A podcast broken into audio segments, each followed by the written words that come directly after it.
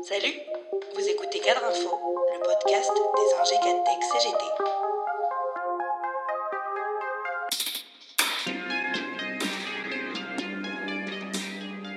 On ne dira jamais à quel point banquiers et financiers sont créatifs.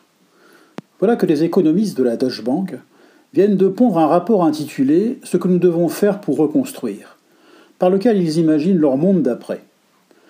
Ce rapport propose une série d'idées décoiffantes destinées à reconstruire les entreprises et les sociétés après la pandémie de Covid-19. Il préconise ainsi que le télétravail implique un surcroît d'impôts pour les salariés afin de prendre en compte les privilèges que leur apporterait ce mode d'organisation du travail. Il s'agirait, selon les économistes de la Deutsche Bank, de compenser l'argent qu'ils ne dépensent pas pour les trajets domicile-travail et les pauses déjeuner par des taxes supplémentaires. Nous soutenons que les travailleurs, à distance, devraient payer un impôt pour ce privilège, écrivent-ils, soulignant que le télétravail sera la nouvelle normalité bien après la fin de la pandémie et qu'il faudra donc adapter la fiscalité. Et de proposer une taxe de 5% pour chaque jour de télétravail. La créativité de ces économistes atterrants les amène à suggérer que l'argent collecté par la taxe télétravail serve à augmenter les salaires des personnes les plus démunies. Il fallait y penser.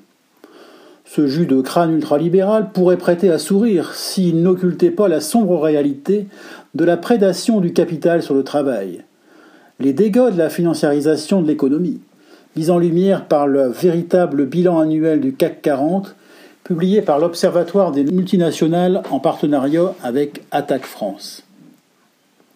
Ce rapport nous révèle, ou plutôt nous rappelle, qu'en 20 ans, les dividendes distribués aux actionnaires des entreprises françaises du CAC 40 ont augmenté de 269%, que le chiffre d'affaires global de ces entreprises a bondi de 74%, et que leurs profits ont fait une culbute de 77%.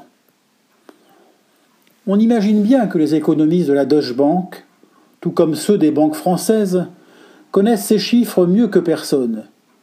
Et on voit avec quel cynisme ils proposent de faire payer aux télétravailleurs le droit de travailler.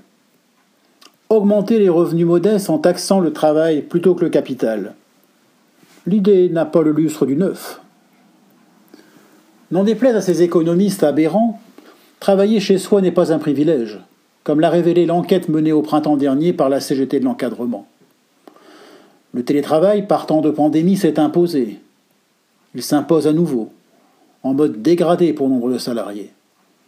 Faute d'avoir rechigné à négocier des accords pour le mettre en place alors qu'un accord national interprofessionnel existe depuis plus de 15 ans, le patronat a laissé massivement le télétravail dans une zone grise. Après avoir dû enfin céder devant la pression syndicale pour négocier un nouvel ANI, le patronat campe maintenant sur sa double volonté de rester dans le gré à gré pour définir la relation de travail avec l'absence de cadre protecteur pour les salariés. C'est ce que dénonce la CGT. Le patronat refuse d'intégrer dans le texte une liste de sujets à traiter dans le cadre des accords d'entreprise pour encadrer le télétravail. Il refuse également toute évaluation de l'empreinte écologique et des gains de productivité liés à ce télétravail. MEDEF à la manœuvre, le patronat se refuse notamment à mieux encadrer le télétravail régulier ou occasionnel, à rendre effectif le droit à la déconnexion, à encadrer les plages horaires de disponibilité ou d'indisponibilité des télétravailleurs. Le télétravail n'est pas un privilège.